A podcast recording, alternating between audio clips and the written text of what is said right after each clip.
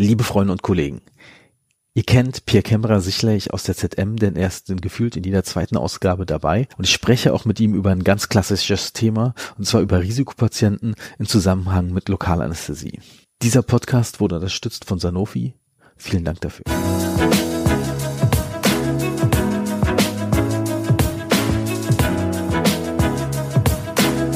So, dann herzlich willkommen zum heutigen Podcast. Ich bin diesmal online verbunden mit Mainz und wenn man von Mainz redet, weiß man es schon fast, mit wer das sein könnte, wenn man die ZM regelmäßig aufschlägt. Und zwar Pierre Kämmerer. Herzlich willkommen, Pierre. Mensch, Georg, vielen, vielen Dank. So viel der Ehre heute. Sag mal, Pierre, du bist ja so ein bisschen bekannt dafür, dass du auch viel über Risikopatienten sprichst. Ich weiß nicht, wie es dir geht, aber ich habe zum Beispiel so eine Fortbildung mal besucht und da hat ein, so ein typischer Chef einer oralchirurgischen Abteilung gesprochen und immer OPGs gezeigt, so zack, zack, zack und dann so, das ist eine Blickdiagnose, das ist eine Blickdiagnose, das sieht man sofort, was das ist und ich äh, konnte, äh, war ganz froh, dass ich mich so meine Leute, die ja auch gestandene Uni-Oberärzte, das war VDZE, neben mir saßen und die so, ich habe das noch nie gesehen. Also kann man sagen, unterscheiden sich die Risikopatienten eigentlich, die ihr in der Klinik habt, zu unseren in einer vielleicht nicht chirurgischen Praxis? Kann man das so sagen? Ja, kann man schon sagen, selbstverständlich. Also man muss sich ja vorstellen, dass wir am Ende die Patienten zugewiesen bekommen, die mit ihren, sagen wir mal, Risikoerkrankungen in der normalen zahnärztlichen Praxis eventuell nicht mehr so gut zu behandeln sind. Da geht es ganz viel darum, geben, wie haben wir stationäre Möglichkeiten? Wie sehen die Möglichkeiten, fangen wir ambulant an, wie sehen die Möglichkeiten der Blutstillung aus? Wie sieht es aus mit der lokalen und der systemischen Infektionsprophylaxe? Bei den Risikopatienten muss man ja auch unterscheiden. Also ich habe da, ich finde die Unterscheidung ganz gut, wenn man sagt, wir haben Risikopatienten, die unterteilen wir einmal in, sagen wir mal, besondere Patienten. Auch da hat der Zahnarzt manchmal vielleicht Schwierigkeiten. Und dann haben wir die richtigen Risikopatienten. Also besondere Patienten, ja, was könnte das sein? Ältere, betagte Menschen. Die, mhm. die Behandlung solcher Menschen ist nicht immer leicht. Wir reden über Menschen mit Multimedikation. Wir reden Patienten, die multimorbid sind. Die haben gewisse Eigenschaften, die es schwierig machen. Das heißt, da muss erst geklärt werden, was sind die Risikofaktoren, die unklar sind. Denn die Behandlungspläne sind oftmals relativ komplex. Die Medikamente, die man geben kann, müssen differenziert ausgewählt werden. Also all das macht allein schon bei diesen besonderen Patienten zum schwierigen Punkt. Dann kommen dazu Kinder, also invasive Behandlungen bei Kindern zum Beispiel. Das machen auch die wenigsten gerne was ich durchaus verstehen kann, weil es erfordert ja nicht nur viel Einfühlungsvermögen und viel auch technische Kompetenz, aber eben auch viel Zeit die man vielleicht so in der Praxis nicht hat. Zu den besonderen Patienten gehören jetzt auch Schwangere und Stillende. Auch da mhm. darf man ja nicht unbedingt jedes Medikament geben. Auch da müssen Dinge entsprechend beachtet werden bei der Lagerung, all solche Sachen.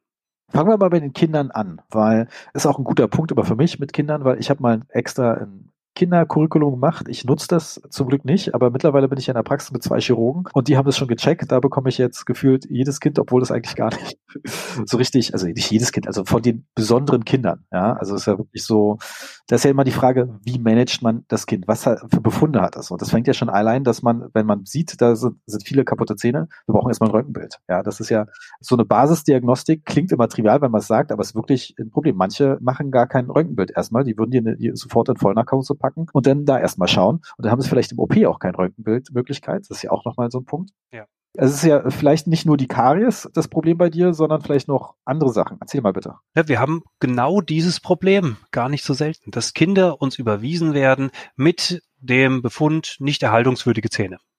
Okay. Was machst du?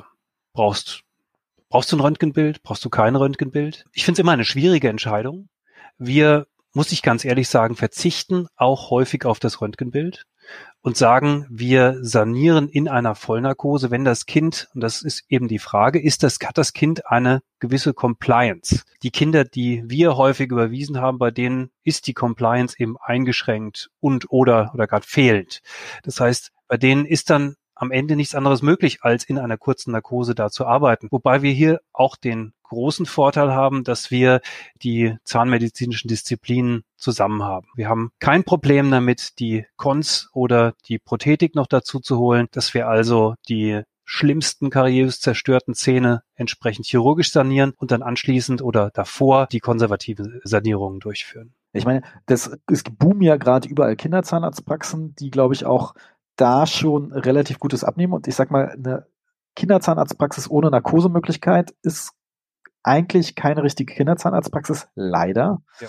Aber es ist interessant, dass ihr dann eigentlich die normalen Probleme habt, wie denn manche Chirurgen einfach ein Kind überwiesen bekommen, so nach dem Motto, zieh mal den Zahn. Ja. Bei den Kindern, ich meine, man muss ja noch ein bisschen mehr beachten. Also wenn wir die normale Behandlung uns ansehen, wir wissen, dass die Kinder, fangen wir mal an mit dem Lokalanästhetikum. Wir wollen bei den Kindern ja eine schmerzhafte, komplikationsarme, freie Behandlung durchführen. Wir wissen aber, dass bei den Kindern der Metabolismus der Lokalanästhetika eingeschränkt ist. Das heißt, die Grenzdosis ist deutlich geringer. Wir wissen, die Grenzdosis bei dem klassischen Kind, beim kleinen Kind ist nicht mehr als eine entsprechende Kapulle Artikain. Das ist nicht viel.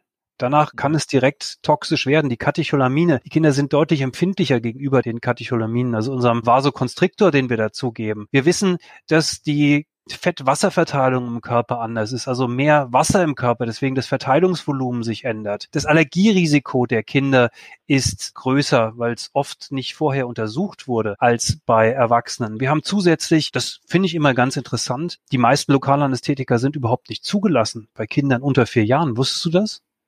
Nee, das war mir nicht klar. Ähm, ich war bloß ein bisschen für mich mitgenommen, dass so unter 1 zu 200, 1 zu 200.000 ist immer gut, wenn man irgendwie das Gefühl hat, das was Besonderes. Also bei Kindern würde ich das nehmen, ist auch mein Standard-Mediker-Sache genau. äh, bei Erwachsenen. Wobei Chirurgen ja gerne immer 1 zu 100.000, also Forte quasi, wenn man so will, spritzen, was da eher nicht so ist. Und dann ist ja auch immer die Frage, macht man bei Kindern eine Leitung oder nicht? Denn eigentlich braucht man es nicht. Ja. Bloß die Kinder sollen ja auch taub sein. Und ich weiß, dass man manchmal doch sowas Leitungsartiges vielleicht doch machen sollte beim Kind. Ja.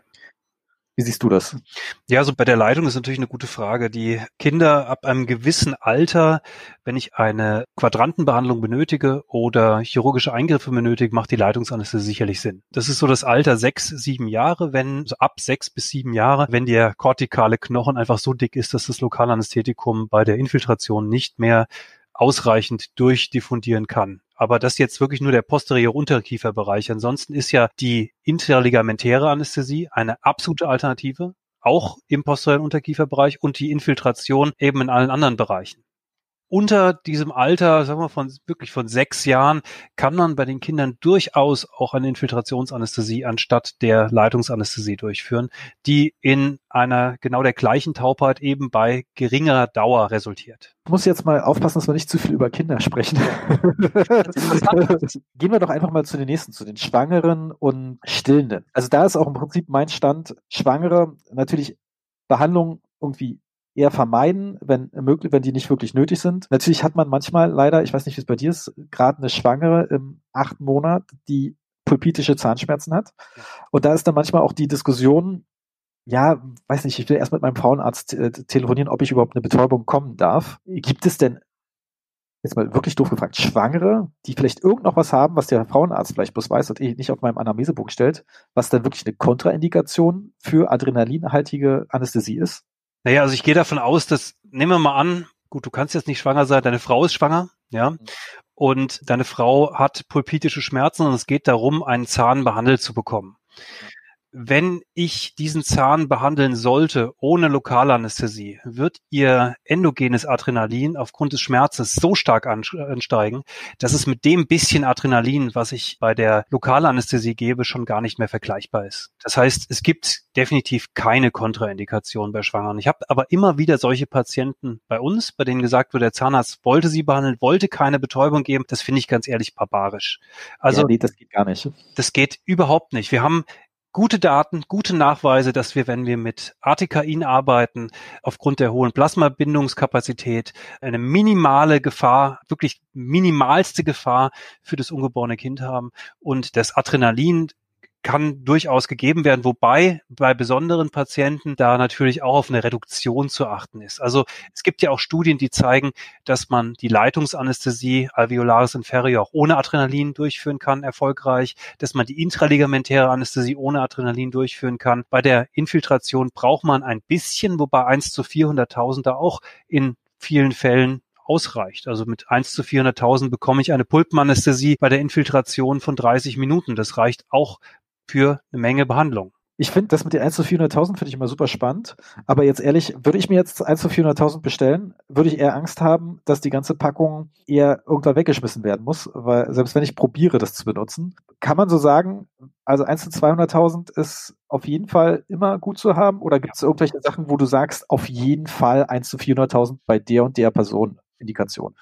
Also 1 zu 400.000 wurde ja eingeführt, da hat Frau Professor Daublender aus Mainz auch maßgebliche Arbeit dran geleistet und viele Studien durchgeführt für unsere, für die Risikopatienten zur Minimierung von den Vasokonstriktor-bedingten Komplikationen. Aber am Ende, wenn wir uns die Vergleichsstudien ansehen, so macht das keinen wirklichen Unterschied. Also ich denke, wobei der Unterschied zwischen 1 zu 200.000, 1 zu 100.000 wieder relativ groß ist. Also 1 ja, ja. zu 100.000 macht viel mehr Nebenwirkungen als 1 zu 200.000. Ich denke, um es zusammenzufassen, was du gesagt hast, ist richtig. Mit 1 zu 200.000 macht man sicherlich nichts falsch.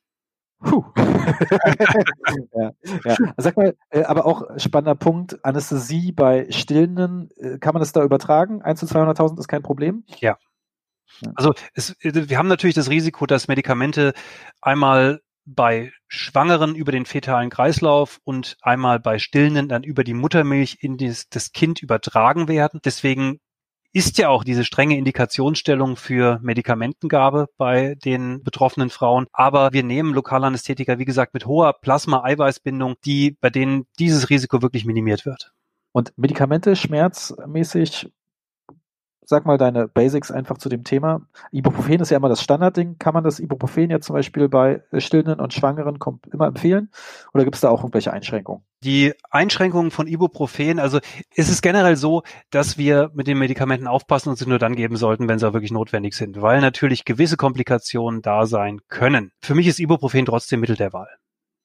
Aber jetzt 400, 600, 800, was? Äh, das, das ist eine richtig gute Frage. Also wir haben uns damit mal ein bisschen beschäftigt, mal geguckt, welche Konzentrationen an Ibuprofen denn wirklich so Sinn machen. Und wenn wir uns die Datenlage im Moment ansehen, scheint es zum einen macht eine präemptive Analgesie Sinn. Das heißt also bei allen Patienten, wo wir potenziell schmerzhafte Behandlungen durchführen, dass wir diesen 400 Milligramm Ibuprofen ungefähr eine Stunde vor dem Eingriff geben und dann alle sechs Stunden für mindestens 24 Stunden mit diesen 400 Milligramm Ibuprofen weiterarbeiten. Ich meine, das habe ich zum Beispiel auch aus dem Kinderkurium mitgenommen. Das heulende Kind, das schon ankommt in der Praxis, brauchen wir gar nicht erst zu behandeln. Da kann man im Prinzip sagen, hier nimm ein bisschen Ibosaft, natürlich nach Körpergewicht, das ist bei Ibosoft ja zum Beispiel ganz gut. Und dann komm wieder. Ja. Weil jetzt können wir eh nichts machen. Ja. Ich habe ja auch mal von David Sonntag, ist ja Endo-Typ aus Düsseldorf, der ist ja sogar Fan von Dexamethason 4 Milligramm äh, ja. zu geben. Und lustigerweise macht das ein Kumpel von mir sehr gerne. Und der hat es dann auch bei so einem kleinen Vortrag gesagt, dass er das dann teilweise mit Ibuprofen sogar kombiniert hat. Und er meinte gleich der Professor aus Münster, glaube ich, oh, da gibt es eine gelbe Liste. Ich wusste gar nicht, dass es eine gelbe Liste gibt, gebe ich zu. Und die mag nicht die Kombination von Ibuprofen und Dexamethason. Ich, wir haben uns jetzt nicht darauf vorbereitet. Also. das ist eine fiese Frage, ja. ja. ja. ja ich, weiß, ich weiß so allgemein, also David Sonntag erzählt ja immer Geschichten in seinem Vortrag zum Beispiel und meinte da einfach so, ja, also wenn man Single-Shot Cortison gibt, ist es wahrscheinlich kein Problem, weil er hat mit Leuten geredet, die eher wochenlang Cortison verschreiben. Ja aber er ist ein großer Fan davon, weil es noch mal ein bisschen besser wirkt als Ibuprofen. Also es gibt durchaus Daten dafür, dass gut funktioniert, überhaupt keine Frage. Die Langt Langzeit-Dexamethason würde ich jetzt nicht geben. Also weder Risikopatienten noch unseren, sagen wir mal, normalen Patienten. Aber machen wir jetzt mal ein einfaches Thema, wenn wir schon da sind. Was machst du, wenn eigentlich eine Leitung bei dir nicht sitzt? Ich meine, bei Chirurgen ist die Quote noch, noch mal besser als bei mir. Weil Chirurgen eher sagen, bei mir sitzt jede Leitung. Genau. Also bei mir sitzt, jetzt muss ich aufpassen, nicht jede Leitung.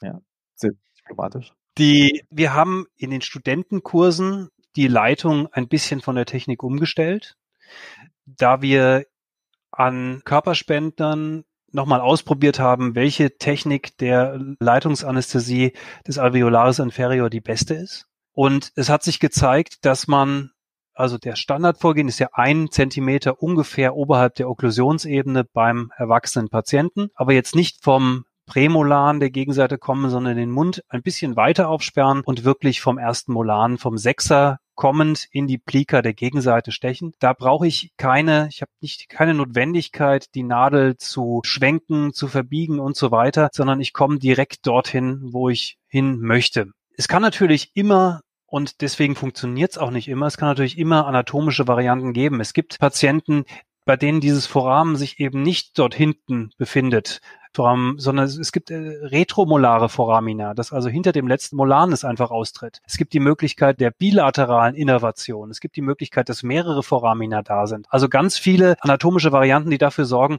dass es nicht unbedingt an unserer Technik liegt, sondern eben auch am Patienten selbst. Und die, die Häufigkeit solcher Varianten, die liegen zwischen ein bis zehn Prozent in der Bevölkerung.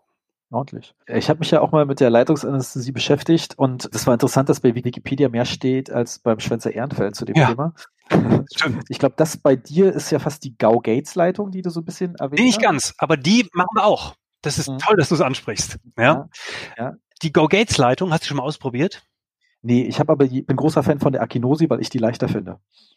Also mit, mit geschlossenem Mund. Geschlossenem Mund, genau. Mhm. Wie machst du die? da muss man erstmal beim geschlossenen Mund äh, orientiere ich mich dann quasi an der Schmelz-Zement-Grenze der Oberkiefermolaren und man sticht dann so ein bisschen ins Leere. Man muss natürlich aufpassen, tasten, wo der aufsteigende Ast ist und das dann im Idealfall eigentlich die Nadel so knicken, dass man das dann quasi rumstecken kann und dann den Alveolus inferior an der Stelle trifft, die viel höher ist, bevor er überhaupt den Knochen greift. Das ist die Idee von Ganzen. Man hat da kein Gefühl vom Knochenkontakt und es wurde gesagt, das soll so, so zwei, zweieinhalb Zentimeter reingehen. Ich sag mal, ich mag die ja, weil wenn ich manchmal nachspritzen muss, und ein Kofferdamm schon liegt, ist es für mich einfacher als alles andere. Verstehe ich absolut. Also ich bin großer Fan von den hohen Anästhesien, weil du damit eben nicht mehr das Problem hast, dass du eventuelle Foramina nicht erwischt oder brauchst auch keine zweite Anästhesie vom Nervus buccalis normalerweise, weil du den ja auch bei der hohen Anästhesie nimmst. Wir wenden, wenn es gar nicht funktioniert, tatsächlich dann die Go-Gates-Technik normalerweise an, weil man bei der eben doch diesen knöchernen Bezugspunkt hat. Also da komme ich auf Knochen drauf, also weit geöffneter Mund und mhm. dann Einstich, ich komme vom Dreier der Gegenseite mit einem relativ spitzen Winkel nach oben. Also wenn man eine Linie zieht vom Dragus bis zum Augenwinkel, dann ist das so der Aufstieg der Nadel vom Mundwinkel zum Dragus, dann vom distobukalen Höcker des Sechsers ausgehend dahin, wo ich mein Kolum erwarte. Und genau das treffe ich dann mit meiner Nadel, aber auch, man sticht relativ tief ein. Das hast du bei der Akinosi-Technik aus. Komisches Gefühl, wenn man so tief drin ist, oder? Ja, die ersten Male sind schon ein bisschen komisch. Lustigerweise bei der Gau Gates hatte ich mir irgendwie im Hinterkopf gemerkt, dass er so ein bisschen auf die, die Ohren zielt. Ja. das fand ich eigentlich ganz lustig, aber ich habe die Gau Gates nie probiert, weil auch ich mit der direkten Leitungstechnik irgendwie nie so wirklich warm geworden bin. Ja. Also ich finde die, die Go-Gates-Variante deutlich besser, wobei es eben, viele haben Angst, dass es so tief hineingeht. Aber da ist die Frage, was ist da? Da ist der Bichatsche Fettpropf, durch den ich gehe und anschließend ist da das Kolumn. Und das mit dem Ohr, naja, das wäre so das Maximum, was passieren kann, dass man am Ohr dann irgendwie wieder rauskommt. Habe ich aber noch nie gesehen, auch noch nie berichtet bekommen. Nee, lustigerweise, ja, jetzt in Anatomie bin ich schlecht. Bei Akinosi hatte einer mal gesagt, nicht, dass ich da irgendwie ein Ganglion Nervus Plexus oder irgendwie sowas von eine Verschaltung treffe, weil ich so tief drin bin. Ja. Der ist ähm, noch deutlich tiefer. Also da ja. muss ich ja bis an die Schädelbasis kommen.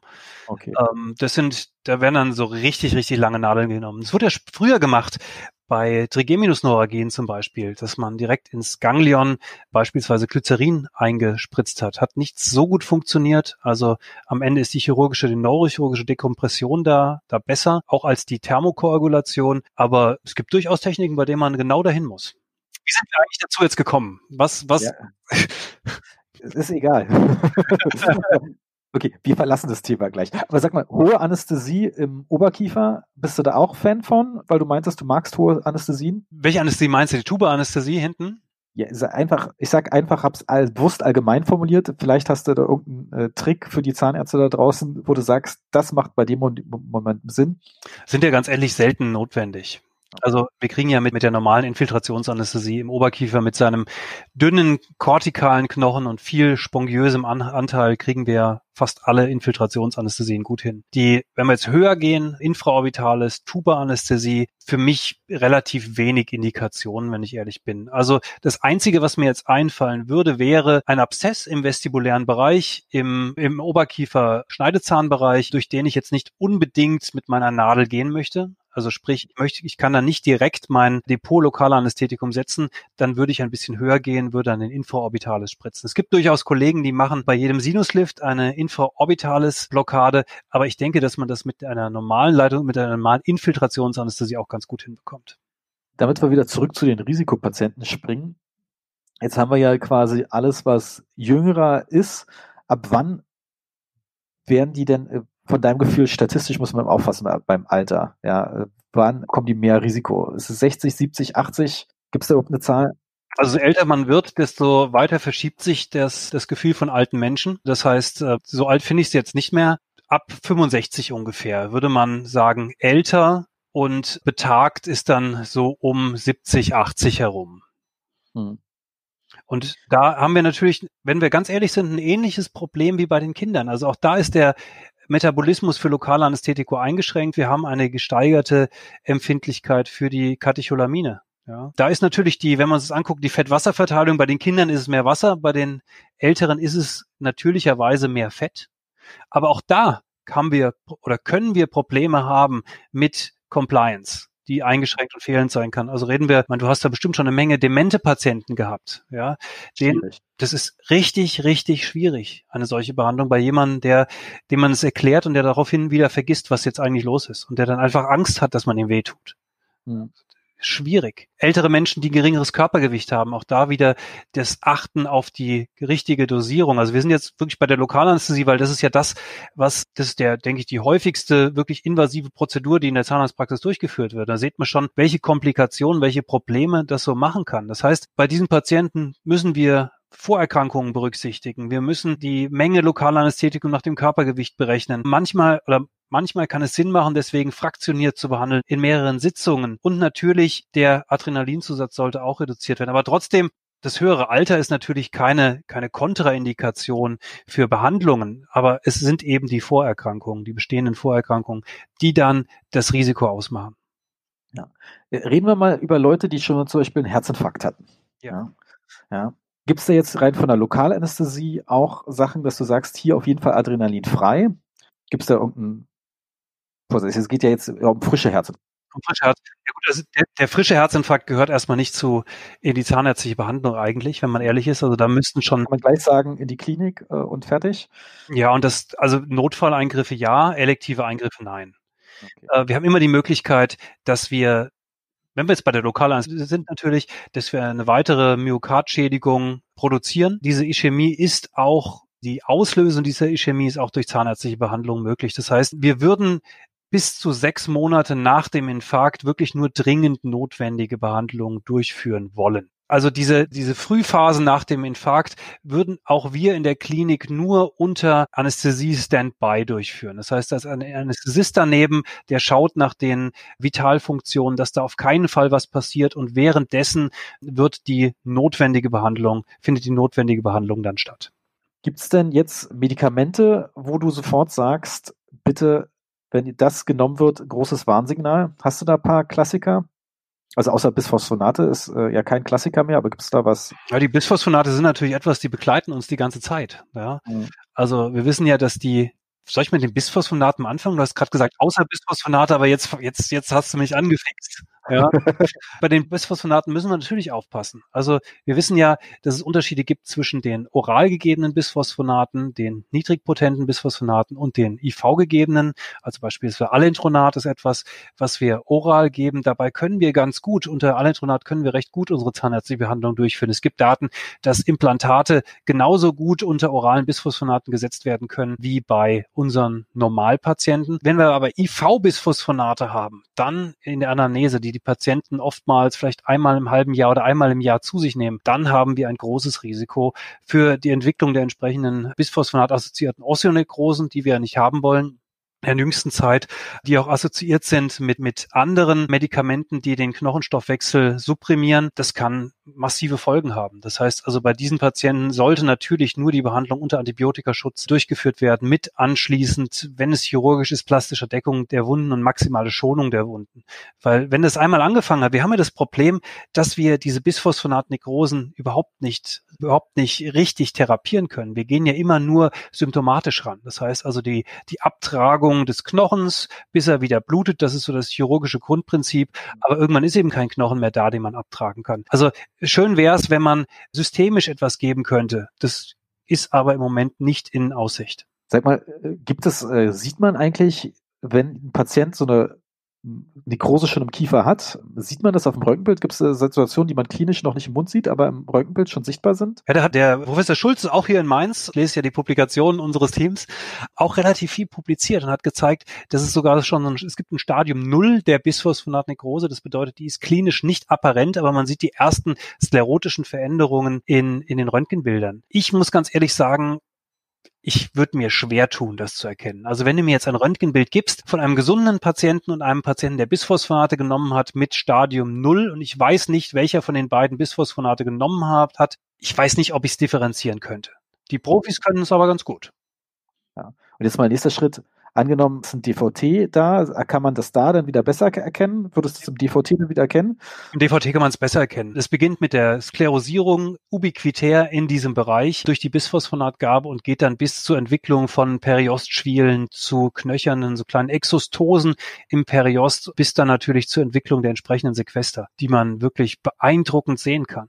Also wir hatten vor, wir haben jetzt zwei Patienten im letzten Jahr behandelt mit Bisphosphonatnekrosen, die so groß waren, dass wir jeweils den Unterkiefer in toto entfernen mussten. Es war also nur noch das Kiefergelenk da und das mit einer mikrovaskulären Fibula dann rekonstruieren mussten. Also diese Folgen gibt es und beides waren Folgen von Zahnextraktion in der Praxis, bei denen tatsächlich keine entsprechende Prophylaxe durchgeführt wurde und bei dem entsprechend nicht genäht wurde. Also kann man sagen, sobald Bisphosphonat und Extraktion oder chirurgische Eingriffe im Spiel sind, eher an chirurgischen Kollegen oder sogar in, also wenn man, oder sagen wir so, jemand, der das routiniert durchführen kann. Genau, genau. Ja. Genau. Also ich bin mir sicher, dass man da mit einem Fachzahnarzt Oralchirurgie oder mit einem Mundkiefer-Gesichtschirurgen oder auch einfach nur einem, was heißt nur einem chirurgisch versierten Zahnarzt gut fährt. Selbst das zu machen, wenn ich die Möglichkeiten, wenn ich zum Beispiel keine Nähte da habe, das würde ich nicht machen. Ansonsten, ja, was haben wir noch für Medikamente, die man beachten muss? Es gab früher immer, also es gibt Daten dazu, dass man bei Diabetes-Medikation aufpassen muss, wenn man die Patienten unter Metformin in eine Vollnarkose legt. Vielleicht kennst du das auch noch. Man in, in der, an der Uni immer gelernt, gelernt, wegen der Gefahr der Laktatazidose. Das hat sich zwar als nicht ganz so wahr herausgestellt, wird aber trotzdem überall noch so gehandhabt. Das heißt also auch da das Metformin absetzen. Was fällt mir denn noch ein? Naja, die Antikoagulantien natürlich. Antikoagulantien, riesengroßes Thema. Also wir sind jetzt gerade dabei, es gibt ja eine Leitlinie, die wir 2016, 2017 veröffentlicht haben zu dem Thema, die im Großen und Ganzen sagt, bei jeder Art des invasiven Eingriffes, wir setzen nicht ab und wir setzen nicht um, sondern also das Risiko, das Risiko einer Blutung ist kleiner als das Risiko an einem embolischen Ereignis zu erleiden, wenn wir abgesetzt haben und oder umgesetzt haben. Das war relativ einfach und es hat mir gut gefallen, die Leitlinie. Ich bin gerade dabei, die Aktualisierung zu schreiben, die jetzt nächstes Jahr rauskommt. Und so wie ich das sehe, wird es nicht mehr ganz so einfach werden, weil die Patienten einfach so unterschiedlich sind. Also wir haben, ein, wir haben Patienten, die bekommen ihre Antikoagulation wegen eines harmlosen Vorhofflimmerns.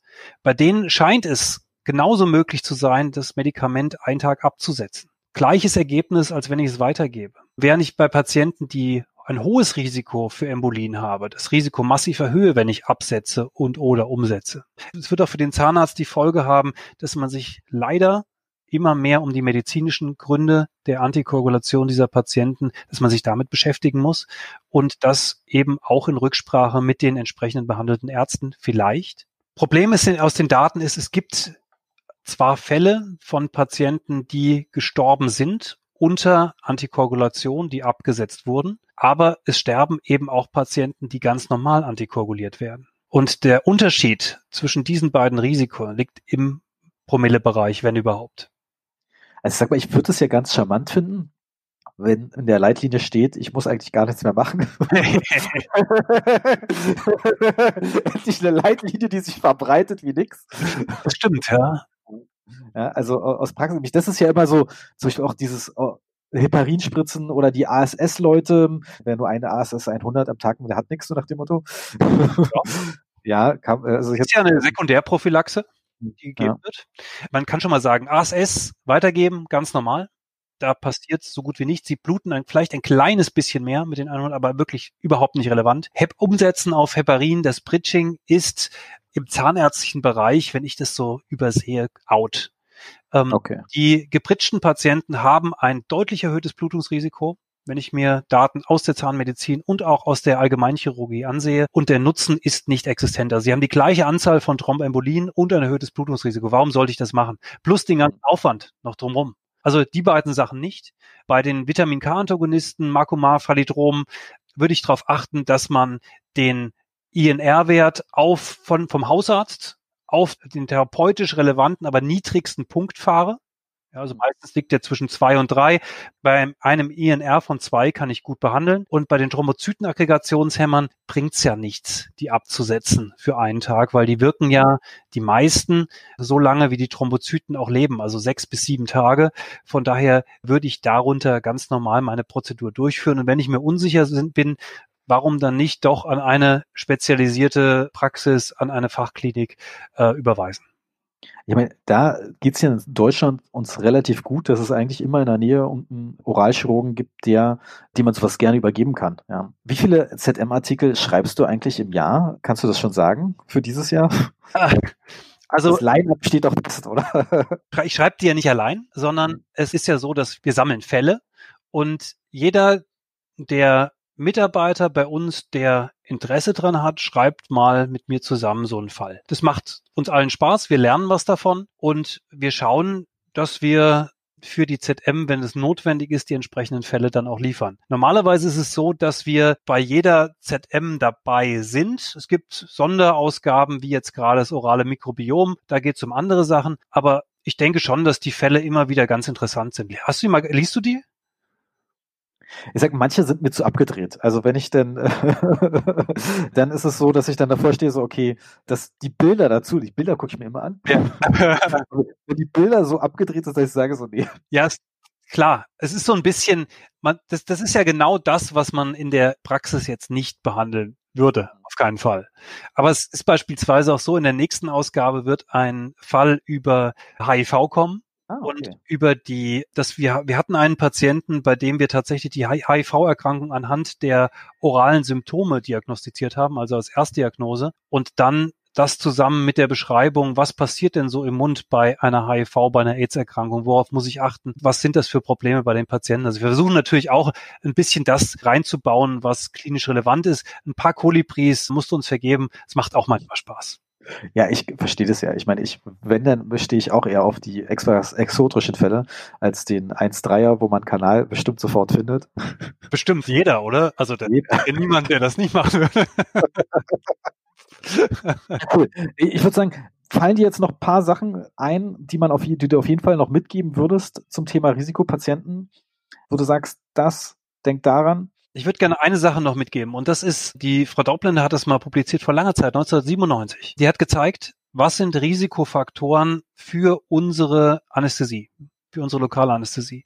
Und das in Abhängigkeit zur Adrenalinkonzentration, weil darüber haben wir heute viel geredet. Und die hat beispielsweise zeigen können, dass ich wenn ich eine Adrenalinkonzentration von 1 zu 200.000 mit 1 zu 100.000 vergleiche, dass ich schon bei gesunden Patienten die Risikorate beinahe verdopple durch die Erhöhung der Adrenalinkonzentration. Es ist also relevant. Und der höchste Risikofaktor interessanterweise, und da sind wir wieder bei den Risikopatienten, bei den alten Patienten, ist die Polymedikation.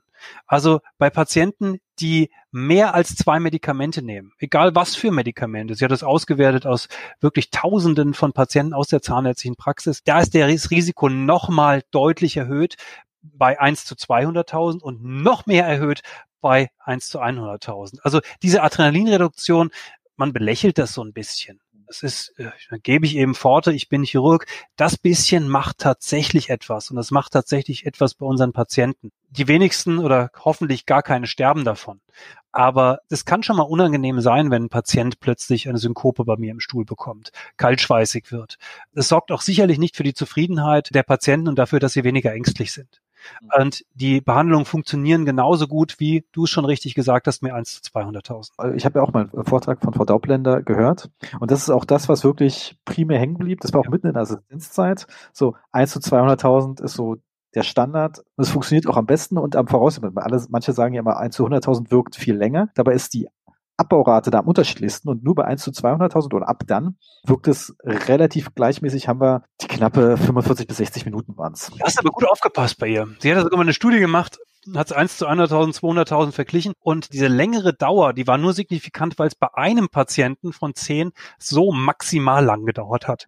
Bei allen anderen war der Unterschied gar nicht so groß. Also es wirkt zwar länger, aber auch nicht so super signifikant. Für mich ist es 1 zu 100.000 Medikament, das man nicht braucht.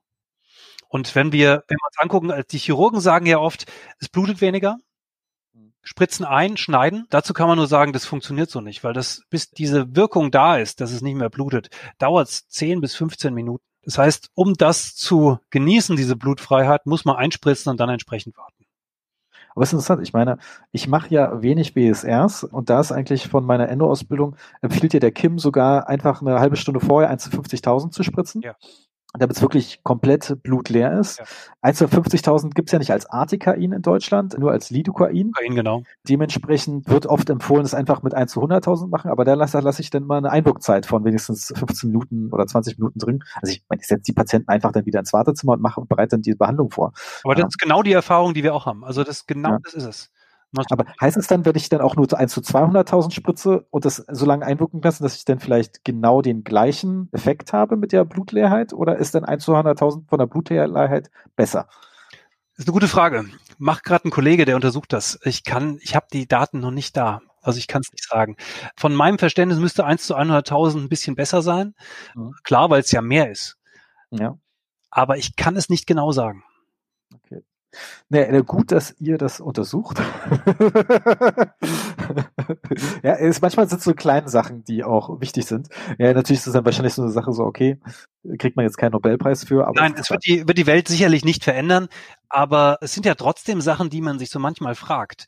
Und ein großer Vorteil an der Universität ist eben, dass man solche kleinen Fragestellungen ganz, ganz gut mal nachgehen kann. Pierre, vielen Dank für das Gespräch. Ich denke, es wird nicht das letzte sein. Auf jeden Fall ist es gut, wenn man, äh, wenn du den Podcast im Stehen machst, sehe ich, du hast voll die Energie. vielen Dank dafür. Ein Stehtisch, ich kann es nur empfehlen. Ja. Also, dann mach's gut. Georg, vielen, vielen Dank.